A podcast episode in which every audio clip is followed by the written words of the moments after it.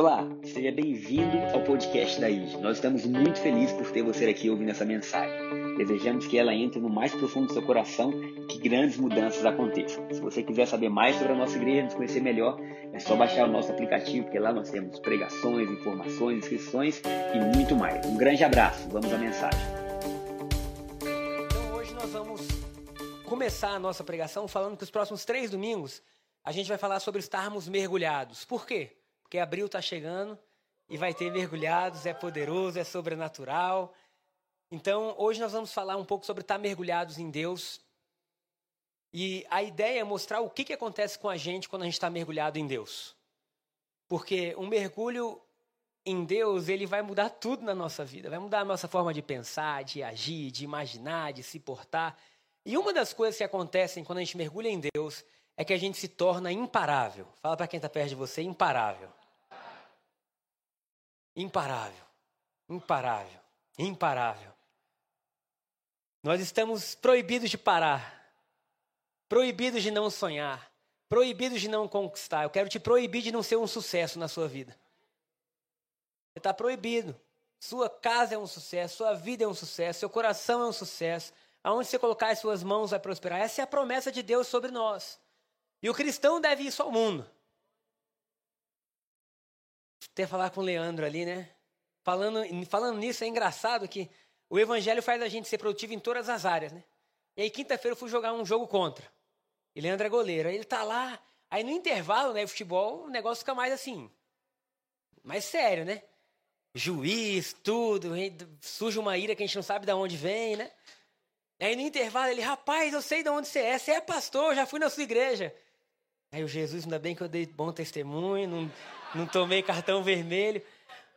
E acaba o jogo, tá eu e ele orando por um assunto, declarando, cara, mas isso é o evangelho, é nós sermos diferentes por onde a gente passar. Isso não quer dizer que a gente vai ficar só dentro de casa ou vai para um mosteiro. Isso não quer dizer que. Não, isso quer dizer que a gente pode ter períodos de introspecção, períodos de estudo, mas que Deus vai nos devolver saudável e nós seremos bem-sucedidos por onde a gente passar. Esse é o seu futuro. Então, imparável, a definição de imparável é aquilo que não pode ser interrompido, o que não pode ser cessado, o que não pode se conter, não pode prender, não pode delimitar, é incontível, que não pode ser freado, que não pode ser reprimido. Isso é você. Isso é o que Deus projetou para você. Então, nos últimos três domingos, a gente falou sobre ousadia. E hoje nós vamos continuar falando um pouco sobre ousadia. E a Débora, que está aqui na frente, tem me ajudado a elaborar, a organizar as pregações. E ela ficou dizendo assim: o que será que Deus quer fazer conosco? Porque se Deus. se Deus... Hoje ele está animado. Anima hoje está. Porque se ele está falando para a gente ter ousadia, você só pede ousadia para alguém se tiver algo grande ali na frente. Então, se Deus está falando para a gente há três domingos, ousadia, ousadia, aonde Ele quer nos levar? Ainda não está muito claro, na minha visão, aonde Deus quer nos levar, porque cada um de nós tem um propósito individual. Mas eu sei que é algo grandioso. E eu lembrei daquela música do nosso amigo Fernandinho: Grandes coisas estão por vir. E para nós vivermos grandes coisas é necessário ousadia. Então, tudo que aparecer na sua vida novo, você pergunta a Deus: será que Deus está me chamando para ser ousado nisso? Será que Deus está me chamando para avançar nisso? Lembrando que a nossa ousadia não é coragem maluca, é coragem alegre. Deus não está dizendo para você pirar. Deus está dizendo para você caminhar naquilo que Ele já falou que é seu.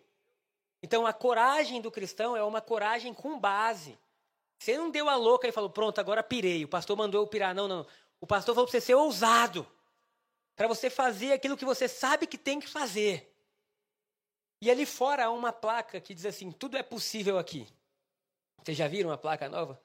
Foi engraçado, gente. Café com pastor. Aí, né, tinham 30 pessoas no café com pastor aqui, sábado de manhã. Aí alguém falou assim, né? Conta um pouco da sua história. Aí o cara, não, eu vim porque a equipe de marketing da IG é muito boa. Aí deixei ele falar, eu falei, querido, não tem equipe de marketing na IG. Aí ele, como não? As campanhas que vocês fazem, os layouts que vocês usam. Eu falei, gente, vamos todo mundo aplaudir o Espírito Santo, porque isso não tem nada a ver com a gente. Mas lá está a placa que a gente pensou, como que a gente vai abençoar a cidade? Dizendo que tudo é possível. Que tudo é possível na presença de Deus. Então, se Deus está em nós, Ele está dizendo para você que é possível. Quando Deus te criou, Ele não te criou como um ser quebrado. Ele te criou como imagem e semelhança dele. Quem você é? Imagem e semelhança de Deus. Quem você é? Imagem e semelhança de Deus. Quem você é? Você precisa acreditar nisso, porque a partir do momento que você acreditar que é imagem e semelhança de Deus, eu te faço a segunda pergunta. Se você é imagem e semelhança de Deus, o que é impossível para você? Nada. Tudo é possível. Você pode sonhar, recriar, perdoar, amar, construir, cair e levantar. Deus é com você, amém? Então hoje nós vamos começar e nós vamos estudar um pouquinho a história de Gideão. E nós vamos ler Gideão, capítulo 6. Juízes, capítulo 6, é só para saber se vocês estavam lendo a Bíblia. Não tem livro de Gideão na Bíblia, né? Juízes, capítulo 6, versículo de 1 a 6, depois a gente vai ler o 11. A gente vai ler rapidinho o que estava acontecendo com Israel e que a história de Israel estava bem desanimadora. Então Israel fez o que era mal perante os olhos do Senhor e Deus entregou eles nas mãos dos inimigos. Versículo 2.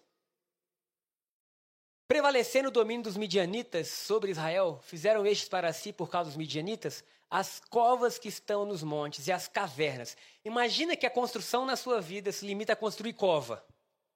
Misericórdia. Que que você tá, qual é o seu novo empreendimento? Estou construindo caverna para fugir. Isso era a história de Israel. A Bíblia está dizendo que as construções deles eram fazer covas nos montes e cavernas e fortificação, porque eles estavam vivendo um período de guerra. O versículo 3 explica um pouco por que, que isso acontecia. Porque cada vez que Israel semeava, os midianitas e os amalequitas, como também os povos do Oriente, subiam contra ele. E contra ele se acampavam, destruindo os produtos da terra até a vizinhança de Gaza, e não deixavam Israel sustento algum, nem ovelhas, nem bois, nem jumentos. Queridos, misericórdia, né? Esse cenário é um cenário de esperança ou de luto? De luto que, que você vai construir? Não importa, tudo que eu construir vai ser levado. Se eu empreender, vai ser frustrado. Se eu plantar, vai ser. Tudo que eu fizer não dá certo. Eu acredito que Israel estava passando por uma fase de depressão. Então, assim, não, não vai. Qual é o sonho? Não tem sonho. Qual é a visão? Não tem visão. A visão é, na época da colheita, eles vêm como gafanhotos, pois subiam com os seus gados e tendas e vinham como gafanhotos em tanta multidão que não se podiam contar.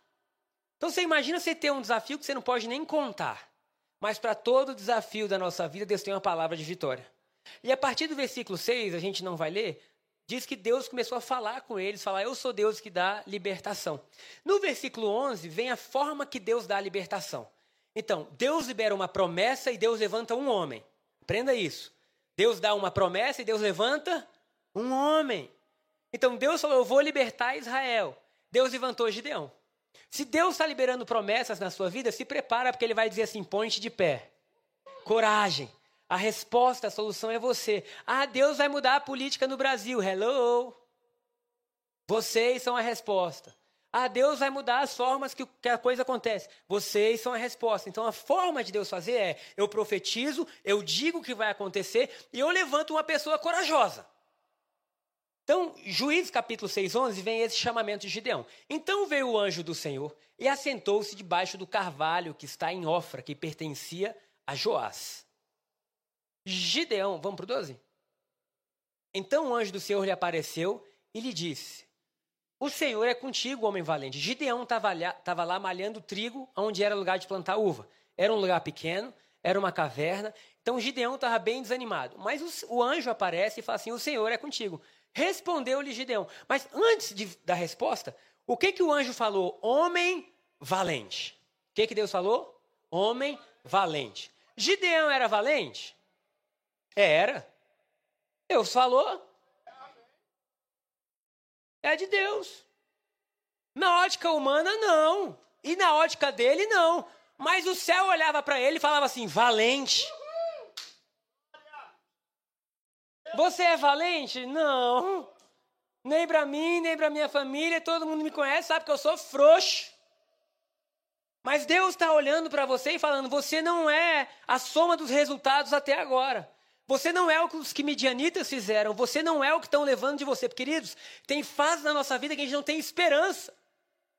Porque Gideão não nasceu com esse sentimento. A vida dele fez ele ficar assim: como que eu vou ser valente? Ai, Senhor meu, Tudo que eu faço dá errado, não tenho o que sonhar, não tenho o que fazer. Como? E aí ele fala assim: ai, Senhor meu, se o Senhor é conosco, por que não sobreveio tudo isso? Ele está mostrando tudo que está acontecendo para Deus como se Deus não soubesse. Oh, aleluia. Como se Deus não soubesse. Não, Deus, não tem como. E Deus fala com ele: Você é valente. Eu quero declarar sobre a sua vida o que Deus está declarando. Você é valente. Ah, mas eu estou há três anos desempregado, não consigo, eu estou endividado, eu passei por um divórcio, ah, existem dores no meu coração. Deus está dizendo: nada do que você viveu e do que você ouviu vai limitar a sua vida, porque você é valente. Essa é a palavra de Deus sobre a nossa vida. Você é ousado. Onde pisar a planta dos seus pés, eu te dou por herança. Mas a gente precisa entender que para a gente deixar de crer no que a gente vive ou viveu, porque Deus estava vendo o futuro e a essência. Gideão estava vendo o relatório. Gideão estava vendo o passado e o presente. Mas Deus não está preso no nosso tempo. Deus não tem presente, passado e futuro. Ele é o grande eu sou, ele é. Então Deus vê a história com fim já agora. Deus já viu e fala: você é valente, você é valente, deu certo. Glória a Deus. Então Deus vai passar agora um processo por Gideão, porque Deus é muito lindo, gente. Porque Deus é a única pessoa que pode andar com gente medrosa e continuar corajoso. Porque medo é uma desgraça, desculpa o termo. Contamina. Quando você vê, você anda com gente. A gente é altamente influenciado por tudo. Nossa alma se apega. E aí Deus chama um valente que, humanamente falando, não era valente. E a valentia de Deus vai transformar Gideão.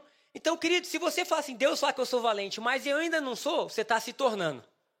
Porque você está passando por um processo de valentia. Veja bem, ninguém dorme frouxo e acorda corajoso.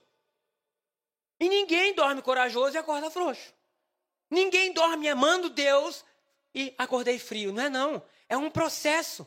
E ninguém dorme frio e de repente fala, nossa, agora estou cheio do Espírito Santo. É um processo também. O mundo espiritual caminha por processo. É ou não é?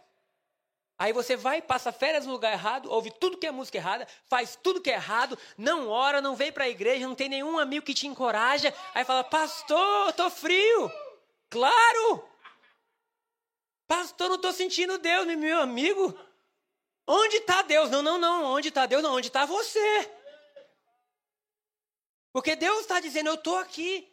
Mas você precisa escolher coisas que vão te ajudar a caminhar, que vão te ajudar a ter fé. Porque nesse processo, companhias importam. então vamos voltar. E aí Deus fala com Gideão isso. E Gideão começa assim: se é você, me dá um sinal. É o crente do sinal, né? E o legal é que Deus dá o sinal.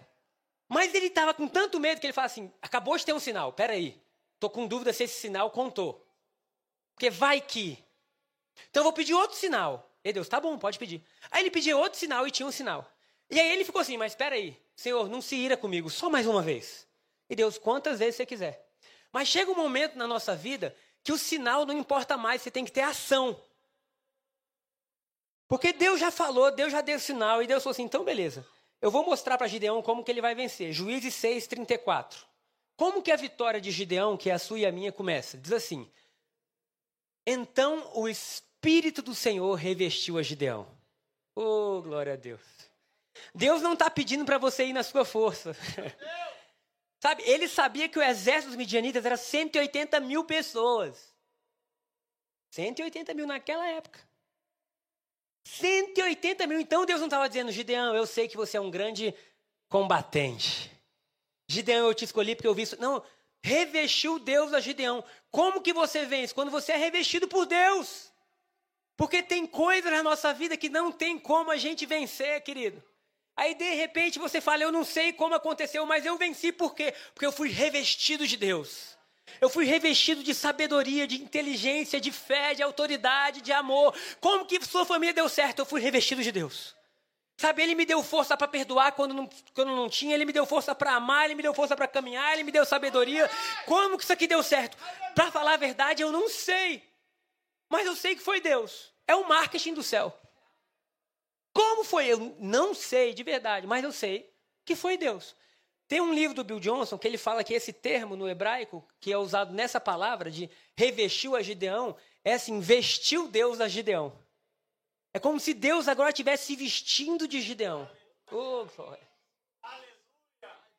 Ele falou assim: Gideão, você é valente, mas espera aí, eu vou me vestir de você. Vão achar que é você, mas sou eu. Vão achar que tem a ver com você, mas sou eu que quero mudar o mundo.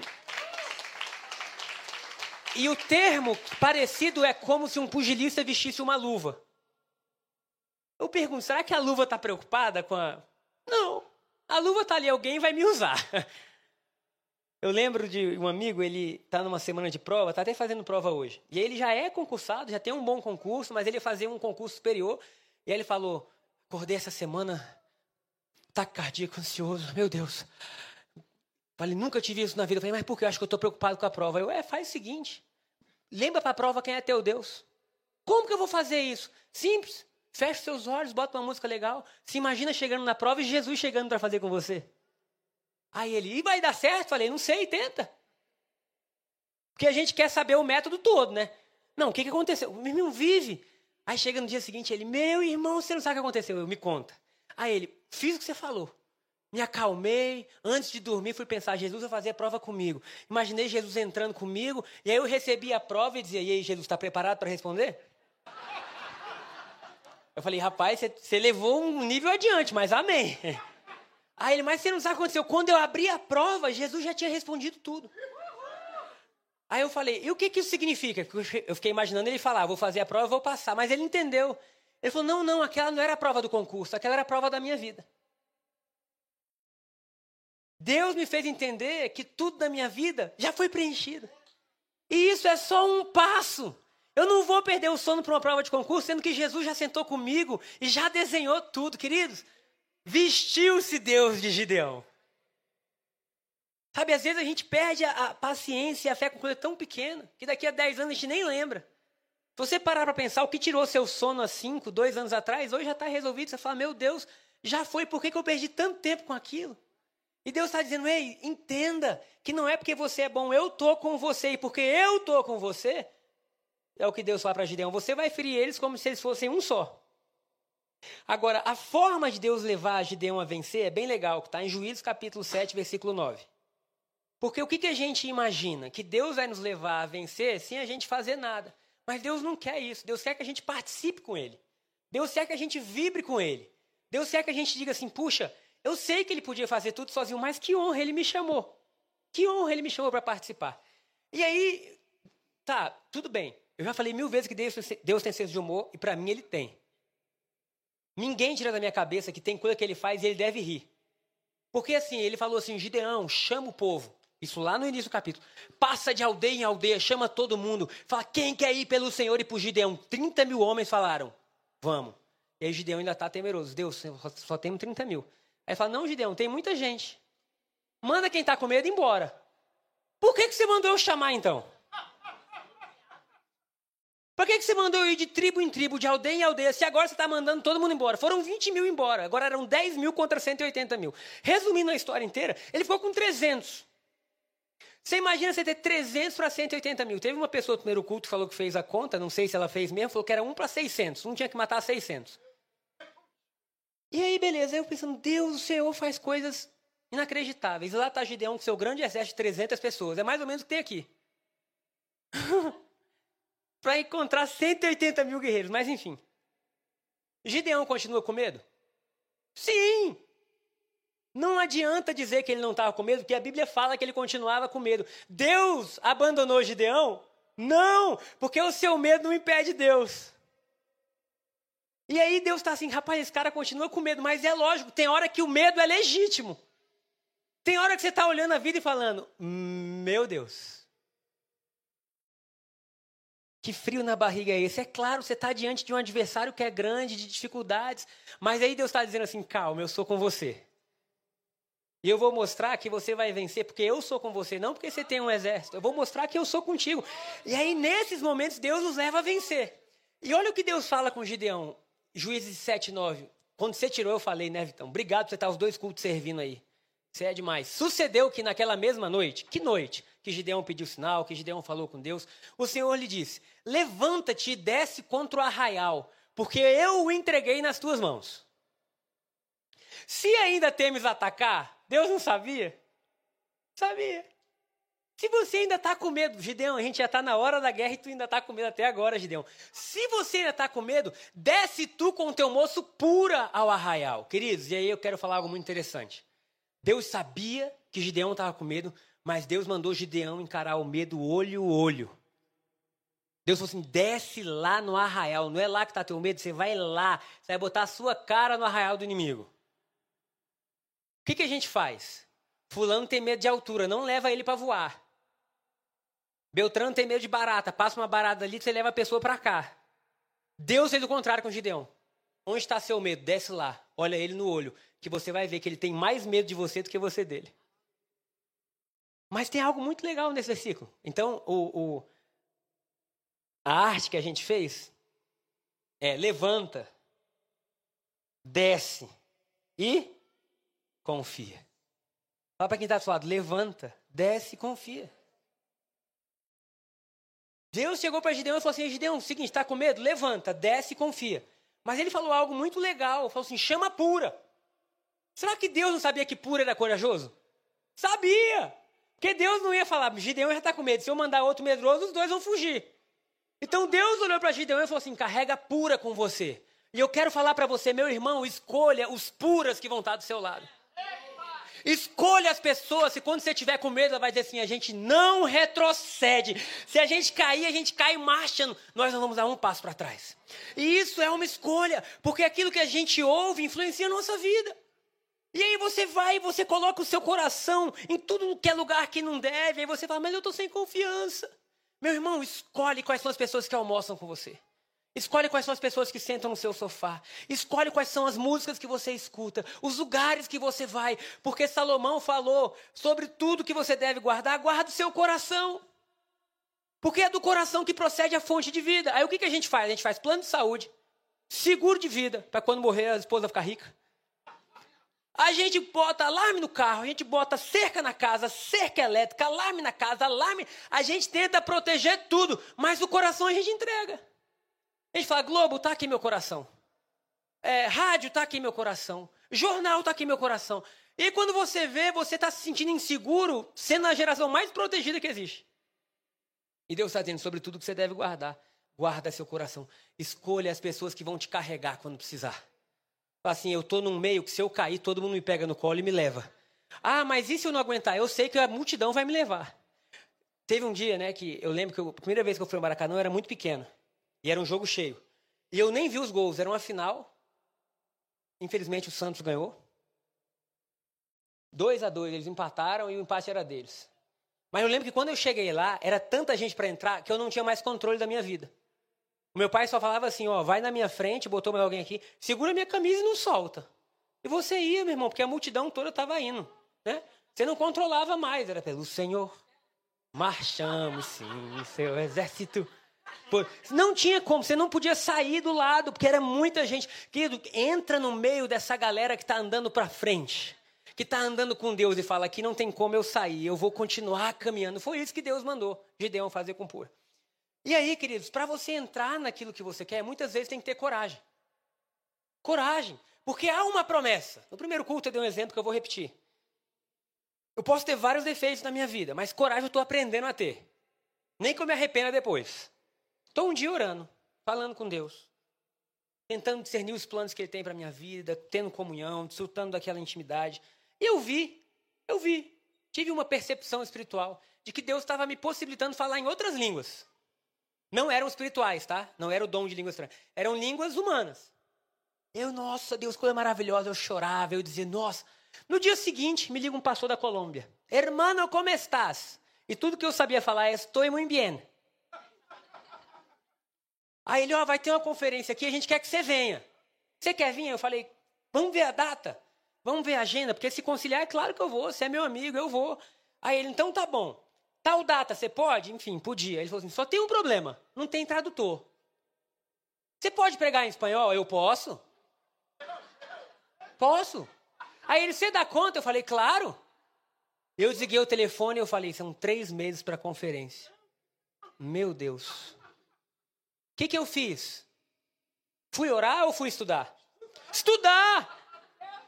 Deus já falou, estou te possibilitando falar novas línguas. Agora não adianta, Senhor. Não adianta. Deus meu. Até italiano, né? ah, meu Deus, não adianta mais. Ou você pega o celular, baixa Duolingo, baixa Babel, vai estudar 40 minutos por dia, né? Vai aprender verbo. Vai fazer. E aí fui eu. E o dia chegando, e eu estudando, eu comecei a falar melhor. Irmãos, eu lembro, quando eu cheguei lá, o pastor me levou para um, um, um lanche com os jovens da igreja. E eles estavam falando numa velocidade. E ele, tá tudo bem? Eu falei, não, só cansado da viagem. Eu falei, lascou, porque eu não entendo nada. Nada, eu só falava despacito. Despacito. Devagar. Fala devagar, fala devagar. E o pior, o pior, que eu aceitei ir sozinho. Porque viagem, assim, você não vai sozinho, você tem que levar um pura. Nem que seja para rir de você. Nem que seja para chegar no quarto do hotel e falar assim, velho, onde você foi se meter, velho? Beleza. Primeira noite. Eu fiz a maior pregação da minha vida. Vocês estão vendo que eu falo aqui? Eu não leio. Mas lá eu tinha tudo escrito. Eu falei, o que eu escrevi aqui vai durar pelo menos uma hora e quarenta. Se acabar antes, eu tive uma boa pregação. E a primeira pregação era para toda a igreja. E o congresso mesmo era para os jovens, que ia acontecer depois. Foi a pior coisa que aconteceu. Por quê? Porque eu ainda estava. Quando você chega num lugar, o seu cérebro vai mudando, ele vai se conectando, você vai aprendendo. Mas a primeira pregação era para a igreja. E na primeira fileira estava cheio de pessoa idosa. E eu lembro que a minha pregação durou 17 minutos. Eu falei, não é possível que acabou tudo que eu escrevi. Não creio. Eu, cara, o que, que eu vou fazer? Eu, em nome de Jesus, a Senhor de Deus está acá, levanta suas manos. E eu falei, cara, e a primeira fileira inteira assim, ó. E eu, compreendem? Sim? Não? E assim. Aí eu falei, Jesus amado, acabou. Eu estou no quarto do hotel. Vamos lanchar? Eu falei, não, estou cansado, quero ir pro hotel. Eu queria sumir. Eu pensava, Gabriel, você não é burro, você é burro e meio por que, que você se coloca nessas situações? Mas aí eu já estava lá. Não tem como você pegar um avião e falar, estou voltando. Se rasga, porque agora tem cinco ministrações a mais. E aí eu não sabia se eu ria e achava, como foi, meu amor? Eu falei, Vitória. Nasci para isso. Que é a frase dela, né? Nasci para isso. Cara, aí beleza. Aí chega no dia seguinte, aí nós saímos, fomos para uma, uma, uma casa, né? Na verdade era uma fazenda de um narcotraficante que tinha sido preso. E aí a fazenda estava na posse do governo e estava alugando para ganhar dinheiro. E aí o pastor falou: você vai ficar no quarto do narcotraficante. Aí eu falei, pregando em espanhol no quarto do narcotraficante, Deus tem senso de humor. E aí lá eu fui me acalmando, falei, quer saber, você já está aqui, não tem como você retroceder. Não tem como você estudar agora. Se solta, seja feliz. E aí fui, preguei. Acabou a conferência. A, a, como é que é o nome, gente? Não é conferência, conferência, né? Um congresso, enfim. Aí os jovens, ora por nós, nós queremos a unção de falar em outras línguas. Aí eu, receba a hora! Hum, eu estava assim, feliz da vida, eu voltei, falei, ah, foi maravilhoso, meu pai falando comigo, né? Você deve ter errado um monte de coisa. Eu, não, não, não, errado um monte de coisa, não. Errado um monte de coisa e meia, né? Mas, jovens foram tocados. Jovens choraram, pessoas se reconciliaram com Deus, tinha alegria, tinha presença. Quando acabou, foi vitória. Mas até chegar ao final, você tem que passar por um processo de coragem.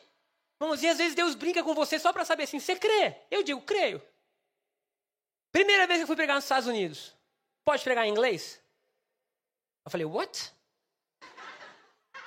Pode pregar em inglês? A única igreja que você vai poder pregar, você tem que pregar em inglês. Eu, Jesus amado. E o pior, a pregação era em inglês, eu entendo muito bem, mas falar é mais difícil. E a tradução era em espanhol. Você imagina eu pregando uma hora que eu falando inglês e a pessoa traduzindo espanhol. Chega uma hora que eu misturava as duas línguas e a mulher tinha que misturar as duas línguas para traduzir. Falei, Senhor Jesus. Mas eu fui. Eu fui. E eu lembro até hoje da oração no final do pastor. Deus vai te levar a vários lugares e você vai pregar na língua deles. Eu falei, Senhor, inglês e espanhol foi o mais fácil. Se o Senhor quiser aumentar o nível, aumenta a dose de coragem agora. Mas tem coisa que você só vive quando você fala assim, eu vou. Eu vou viver. E Deus falou para Gideão, desce até o arraial deles e enfrenta isso. Hoje, talvez, se ele falasse, você prega em espanhol? Eu ia dizer, só se tiver tradutor. Não sei se eu queria de novo me expor isso, mas amanhã talvez o coração mude e eu diga, claro que eu vou. Já viu montanha russa? Depois você bota o cinto, que o negócio trava, que você fala, agora já era. Não tem como gritar, não tem como sair. Se eu quisesse desistir, era antes. Irmão, se coloca em uma posição com Deus, você fala assim, agora já era. Fechei o cinto da montanha russa. Senhor, eu estou contigo, se veste de mim. E Deus chama Gideão e chama Pura para eles olharem os inimigos. E a forma de Deus dar a vitória era muito interessante. Porque a vitória de Gideão não era a vitória da força de Gideão, mas era a vitória de Deus através de Gideão. Então, a questão de Pura fala de relacionamentos, pessoas que te carreguem, pessoas que te inspirem, que te ajudem. É, Deus chama Pura pelo nome. Eu fiquei imaginando, imagina que honra para Pura. Gideão chegar para ele e falar assim: você tem que descer comigo. E Pura, por quê? Deus falou seu nome, é você mesmo. Tem ideia que agora Deus está falando o seu nome para abençoar outras pessoas? Tem um monte de gente falando de ajuda, Deus está assim: é o André, é o Gabriel, é Débora, é Caio. Deus está dizendo o nosso nome, porque nós carregamos o céu dentro da gente. E lá está Gideão. E Deus fala assim: agora cerca o acampamento deles. Senhor, nós somos só 300, cerca o acampamento deles. E nós vamos ver como que Deus deu vitória a eles.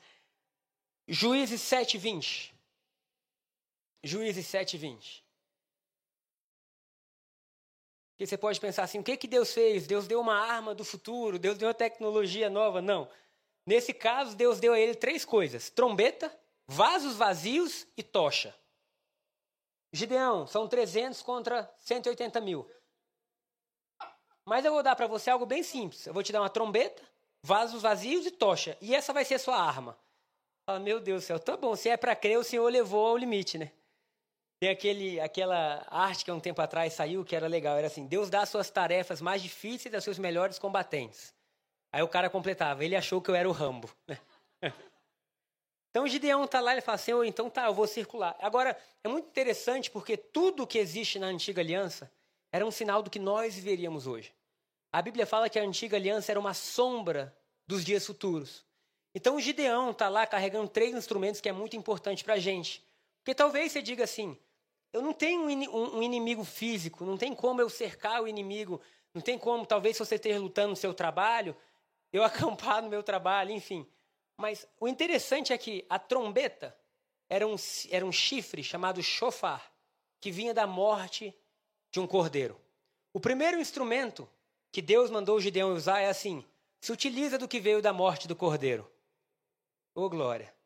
Então o que, que Deus está falando para a gente? A sua vitória começa quando você tocar a trombeta. Qual é o som que vem da trombeta? O som que diz: um cordeiro morreu e ressuscitou. Toda vez que você estiver enfrentando um desafio que te exija coragem, você pode se levantar e falar: Eu declaro, Jesus morreu, Jesus ressuscitou. O que, que isso quer dizer? Eu sou uma nova criatura. Eu sou perdoado, eu sou amado. Pela morte de Jesus na cruz, as minhas dívidas são pagas. Deus me deu autoridade. Você começa a sua guerra trazendo à sua cabeça o que Jesus fez. Amém. Não é o que você pode fazer, é o que Jesus fez. O chifre significava um cordeiro morreu. A cruz fala, o cordeiro de Deus morreu para nós termos vida. Então vou começar, vou entrar em um empreendimento novo, vou começar um desafio. Declaro o que Jesus fez por você. Traz à sua cabeça o que a morte e a ressurreição de Jesus trouxeram à existência. O segundo são vasos vazios. E o vaso vazio era um símbolo da gente se rendendo a Deus. Da gente dizendo assim: nós não temos confiança, confiança em nós mesmos. Nós nos rendemos. Nós quebramos os vasos dizendo: não é na minha força, não é porque eu sou bom, não é porque eu posso ir além, não é porque eu tenha feito tal curso e tal mestrado, Senhor, eu estou rendido em tua presença, eu me inclino em adoração. Deus, eu preciso de ti. O vaso vazio falava: é por Deus. E por fim, porque ele falou: toca as trombetas, quebra o vaso levanta a tocha. E a tocha é, uma, é, é a ilustração da presença do Espírito Santo em nós.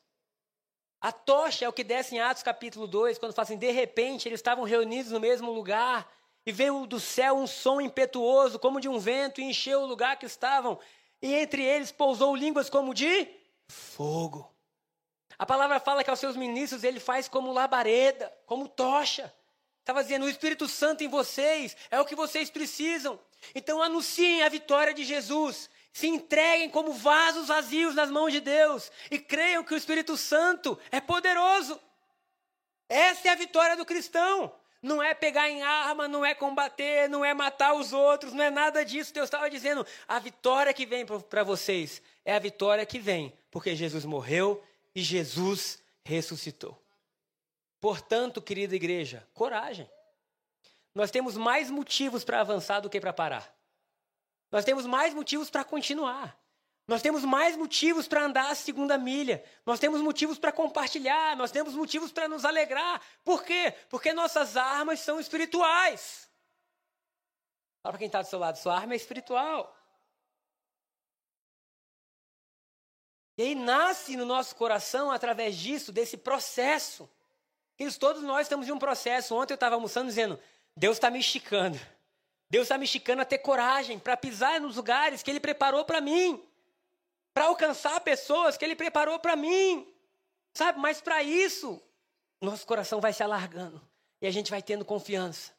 Se tem um testemunho do, da irmã Áurea, a irmã que evangelizou meu pai quando ele tinha 19 anos de idade. Meu pai está por aí?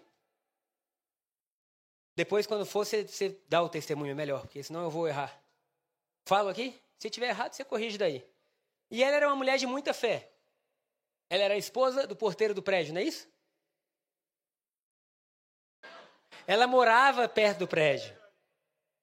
Vem aqui. O testemunho é seu.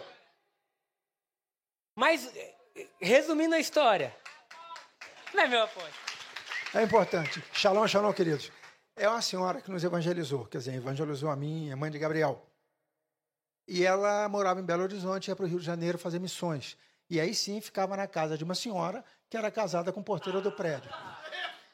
E aí o que o Gabriel lembrou hoje no primeiro culto, e falou que ia dizer nesse também, é que ela era uma pessoa com poucos recursos e foi construindo um prédio. Enquanto era construído o prédio, tem aquela casinha temporária né, de obra. E passou o tempo, eu não sei por que motivo, o dono do prédio falou: não, a senhora pode vir morar aqui, tá? eu dou uma guaribada na casa. Só que ela morou durante muitos anos. E a casa foi, obviamente, se deteriorando. E aí o dono do prédio falava assim, um prédio de três andares, ó, a senhora não quer se mudar para um apartamento no prédio? Porque aqui eu estou preocupado com essa casa e tal. Ela falava, não se preocupe. As bênçãos estão sempre descendo sobre nós. E ele não era cristão, achava aquilo esquisito e perigoso, né? Porque se a casa caísse, ele teria responsabilidade, o, condo, o próprio condomínio, resumo da obra. Ela viveu em torno de 17 anos nessa casa a tal ponto que ele, o dono do prédio, falou assim: vamos fazer uma coisa, vou levar a senhora para um apartamento, que essa casa vai cair um dia. Ela falou: não, enquanto eu estiver aqui, ela não cai. Os anjos seguram. Então morava ela, a filha, a neta, tinha uma turma boa lá dentro. E aí chegou a época, ele falou: não, agora basta, a senhora vai vir para cá. E ele tirou ela da casa, aquela casa, e levou para um apartamento no prédio. No dia seguinte, a casa caiu. E ela dizia assim: Não se preocupa comigo, os anjos estão aqui. Esse é o lugar que Deus me deu condição de morar, não tem outro. Enquanto eu estiver aqui, os anjos guardam. Não, foi ela sair no dia seguinte a casinha. Então, então é o seguinte: Deus nos chama a andar confiantes nele. Tudo que nós formos fazer, a nossa confiança está em Deus. Tem aquela música: Confiamos em nosso Deus e em seu eterno amor não seremos abalados, não seremos abalados. Queridos, então, que nós possamos ser tomados por essa valentia. Gideão, homem valente. Deus, mas Gideão, homem valente. Deus, Gideão, homem valente. Homem valente, homem valente. E pouco a pouco, durante o processo, Deus nos leva a esse lugar, onde a gente olha para trás e fala assim: se cumpriu. Eu não sei como eu fui, mas eu fui. Eu desci para o arraial dos filisteus. Imagina aí Gideão contando para os netos. Como foi isso, vovô? Vovô estava cheio de medo. Mas Deus falou que ele era corajoso. O dia que eu desci lá para ver o arraial. E a história termina dizendo que Gideão desceu para o arraial do inimigo. E a forma que Gideão creu foi ouvindo os inimigos. Um dos inimigos acordou e falou assim: Eu tive um sonho. E descia um pão sobre o nosso arraial. E esse pão destruiu o nosso arraial. E o amigo dele falava assim: que, que é isso? Ele dizia: Isso é Gideão e o seu exército está vindo contra nós. Quando Gideão ouve o inimigo falando aquilo, ele fala: Deus está comigo, vamos embora, é hora de marchar. Aí eu fico pensando: Deus falou um milhão de vezes. Quando ele viu que o inimigo estava com mais medo do que ele, ele falou: Eu vou marchar. Eu não sei qual é a forma que Deus vai fazer para te fazer caminhar, mas Ele vai. Ele vai te fazer andar. Ele vai te fazer firme. Ele vai te ajudar. O dia que você estiver chorando, Ele vai falar: Pode chorar, mas marcha chorando. Ah, eu estou sem força. Pode descansar um pouquinho. Não desiste, descansa. Pessoal, vou desistir. Não desiste, descansa. Mas amanhã você volta. Porque essa é a nossa vida. Uma vida que pouco a pouco reflete na terra o que é o céu. Fala para quem está do seu lado, coragem. Coloque-se de pé no seu lugar.